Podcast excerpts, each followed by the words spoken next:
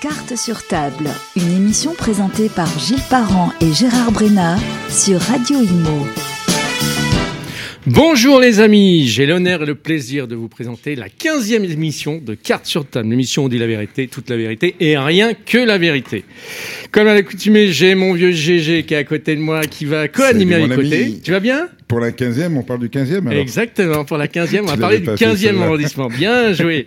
Alors, j'ai, nous avons comme invité deux professionnels et experts immobiliers qui sont là. Donc, euh, j'ai commencé par euh, ma droite, donc Jérôme euh, Filium du cabinet Roche. Bonjour, à Jérôme. tous. Salut.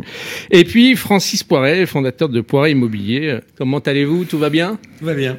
Génial. Francis, On va pouvoir bien discuter. t'as la pêche pour un poiré Allez, bon, vous avez deux points communs, vous connaît, hein, plusieurs points communs d'ailleurs. Oui. Déjà, vous vous connaissez très bien, vous êtes confrères, vous êtes membres des agences réunies, c'est une très belle chose.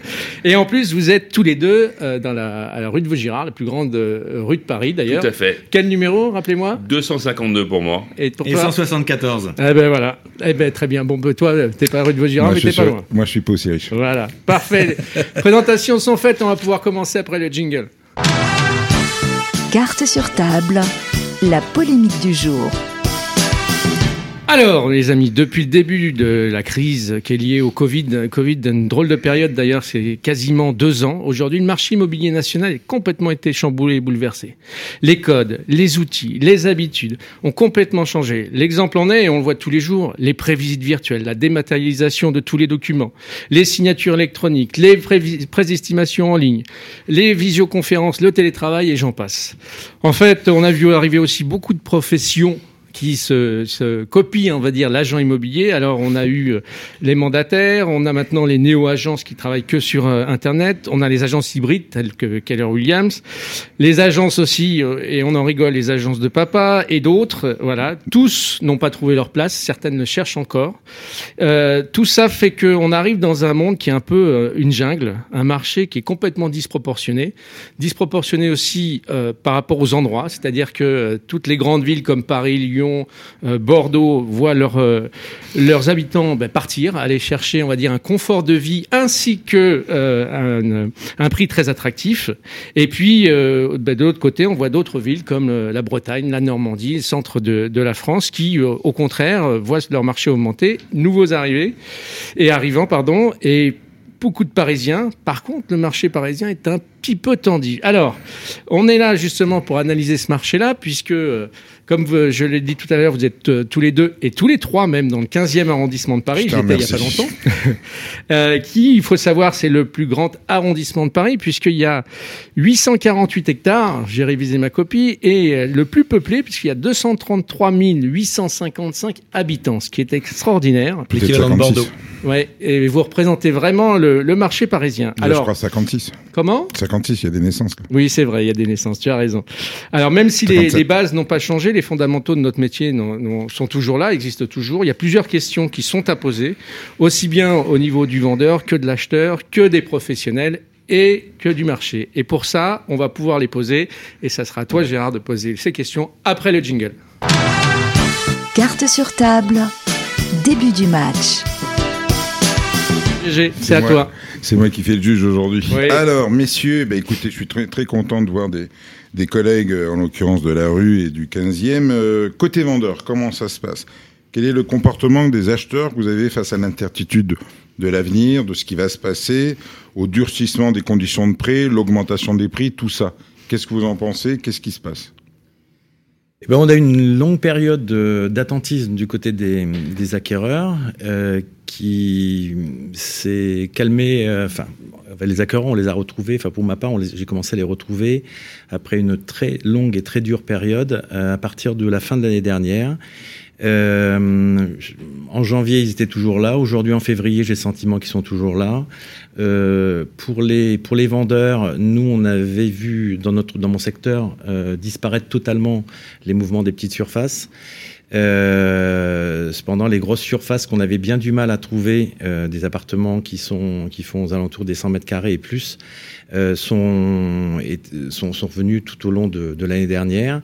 On a fait du stock on a eu du mal à, vendre certains biens dans les délais auxquels on avait l'habitude de vendre. On essayait de se coller au mieux au prix. Euh, il y avait des, des, il y a aussi un problème de, pour certains euh, vendeurs qui ont été mal orientés sur des prix et on est arrivé quelquefois au secours pour euh, reprendre l'affaire en main et revenir sur des prix. Ça, c'est une mauvaise estimation de départ. C'est une mauvaise estimation de départ et là, je, J'invite tous les confrères à être très très prudents. Euh, c'est pas forcément volontaire, mais très attentifs sur les sur les sur les estimations des biens parce que euh, avant de les livrer au avant de livrer un prix aux, vendeurs. Euh, sinon, on disloque le marché. Euh, Alors, ce qui veut dire que si on a moins de petites surfaces, on a des grandes surfaces qui reviennent, mais ce qui veut dire les familles sont parties en province. On a dit tout à l'heure qu'il y avait des régions comme la province de la Normandie qui en ont profité. Il y a un retour des acquéreurs, mais un durcissement de l'autre côté. Jérôme eh ben Moi, je vais rester optimiste. Il faut. Voilà. Il faut, on est là pour ça. Pour moi, le marché des appartements euh, familiaux, euh, les gens vendent par obligation et ceux qui achètent, c'est aussi par obligation. Mm. C'est euh, le, cas que j'ai pu retrouver. Souvent, des, des familles qui s'agrandissent, qui, qui, se retrouvent avec des appartements étroits et ils, sont, ils, se confinent eux-mêmes. Et donc, vu qu'il y a plus de biens sur le marché, que les prix ça s'agisse, les gens commencent à chercher, à vouloir, on, le projet de déménager dans des appartements familiaux. Donc beaucoup plus grand que ce qu'ils étaient jusqu'à présent. Plus grand. En prévision peut-être de futures choses. On remarque une euh, durée plus importante, moi de, de mon côté, puisque je vois dans les états datés notamment, ou dans les demandes de pré-états datés, euh, que je rappelle qu'ils n'existent pas d'un point de vue du terme, c'est l'article 54. C'est quoi la durée maintenant? C'est très variable. Déjà, il y a des micro-marchés. C'est pas en fonction des types de biens en moyenne pour un appartement familial. Est-ce qu'on a augmenté, pardon Jérôme, est-ce qu'on a augmenté la durée aujourd'hui? Bien sûr. Voilà, c'est ça que je voulais simplement savoir. Bien sûr. Pour moi, euh, la moyenne euh, d'une vente d'un appartement familial, c'est trois mois. C'est ce qu'on a la, durée du mandat en général. La moyenne quand on est au prix. Ah oui, quand on est au prix. D'accord. Aujourd'hui Aujourd'hui, euh, aujourd'hui, je, je, rejoins euh, Jérôme. Euh, et si on a un, un typage d'appartement euh, parfaitement bien équilibré euh, et même sur des, des, des, des budgets qui montent au-dessus des, au-dessus des 2 millions d'euros, on peut avoir une, une vente très très rapide. Mais il faut qu'il soit parfaitement équilibré. Alors ça, c'est intéressant ce que tu es en train de dire. Ça veut dire que euh, les appartements, on va dire, luxueux, parce que quand on monte sur des budgets de ce type-là, ça commence à, à, être un peu plus du luxe ou un peu plus d'exception. Est-ce que le délai est aussi long ou le même ou beaucoup plus rapide? Parce qu'on on entend effectivement, on entend beaucoup de confrères disant que le marché de luxe n'est pas touché euh, en ce moment. Alors, je, précise de luxe. Euh, juste en dessous. Si, en, dessous en, dessous en dessous des, en dessous des, en dessous des 3 millions d'euros. D'accord. Euh, on avait beaucoup de difficultés à, à voir ces, ces biens euh, circuler. Il n'y a pas très, ça fait plus c'est près de 25 ans que je suis sur le secteur, donc je parle de, du secteur euh, vraiment Vaugirard et autour de autour de Pasteur, à la limite de Montparnasse, à la limite du 6e, 7e. Euh, on commence à les voir euh, venir sur le marché aujourd'hui, pas que dans les cas de, de succession, dans d'autres cas, et des ventes volontaires. Ce que disait Jérôme, c'est qu'effectivement, ceux qui s'en vont obligatoirement et ceux qui veulent rester dans la région parce qu'ils y travaillent se retrouvent à ça. Et au niveau acheteur, en l'occurrence, puisque c'est ça une des, une des questions qu'on se pose, il y a un durcissement de la demande dans le sens est-ce qu'il y a beaucoup de négociations de plus en plus? Est-ce qu'on arrive avec les vendeurs à la faire comprendre qu'il va falloir être en dessous d'un certain prix?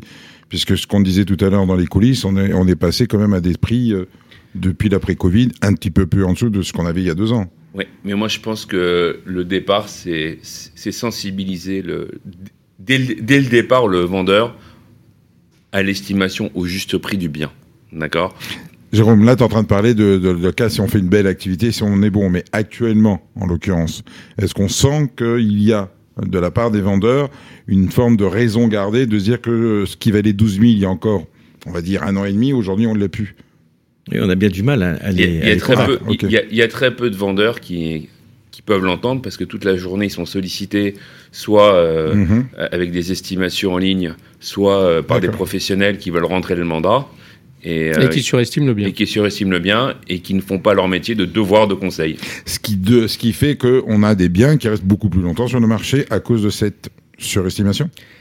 Non seulement, et c'est des biens qui sont, qui, ce qu'on appelle euh, qui Ils sont grillés. qui sont grillés voilà Grillés tout sur à le fait le marché. mot grillés sur Donc, le faut- marché faut même les retirer de la vente pour les remettre à un prix réactualisé plus tard. Mais vous, vous deux, en l'occurrence, moi je sais plus ou moins parce que je le vois par rapport au syndic, puisque c'est une, c'est un marqueur quand on voit arriver les, les états datés, les choses comme ça. On voit actuellement qu'il y a effectivement une forme de, de retour, sincèrement, hein, Mm. vers des personnes qui leur disent un peu plus la vérité. C'est-à-dire qu'on dise voilà votre bien vaut ce prix-là, puisque on a la chance de parler un peu de choses.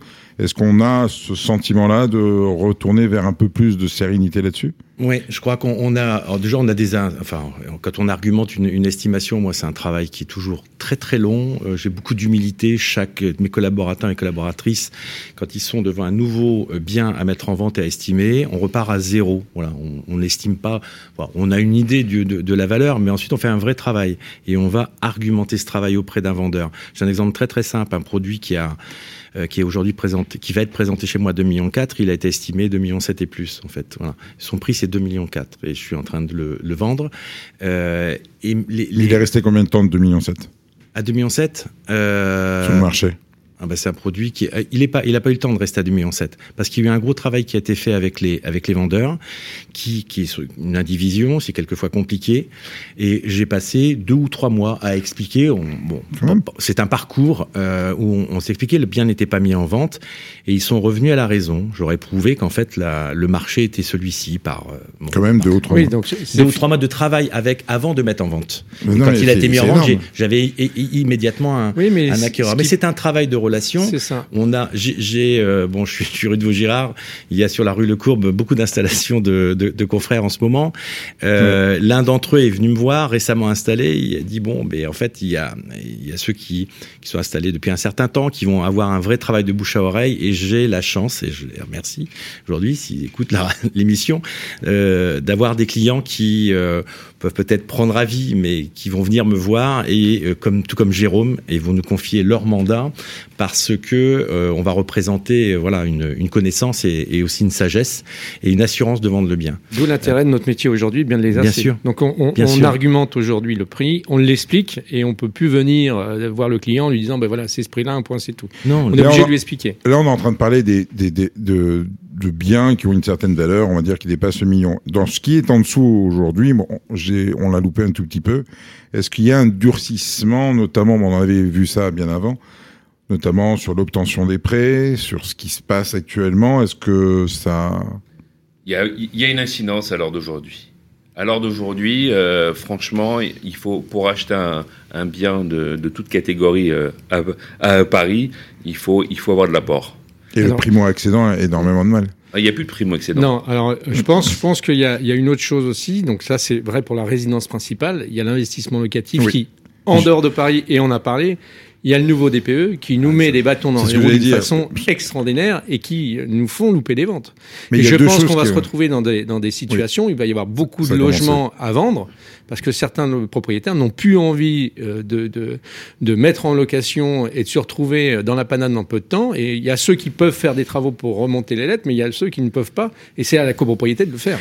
Et Ça, ensuite, il y a l'incidence, il y a l'incidence aussi dans, dans les prix des travaux qui vont arriver en copropriété. Ça fait 20 ans sur Paris, je peux en parler avec une certaine expérience là-dessus, où on n'a pas fait de travaux, puisque c'est de la pierre, on pensait que c'était comme les pyramides, ça allait tenir, sauf que ça s'entretient, et qu'en ce moment, en l'occurrence, il y a tout ce qui a été reporté, parfois par les anciens, qui ont revendu, se retrouve à dire, mais il faut qu'on fasse pas mal de choses. La toiture, ce qui les canalisations qui sont en dessous de l'immeuble notamment qui ont amené l'effondrement de ce qui s'est passé rue de Trévis pour tout le monde on le connaît puisqu'on on sait de quoi on parle.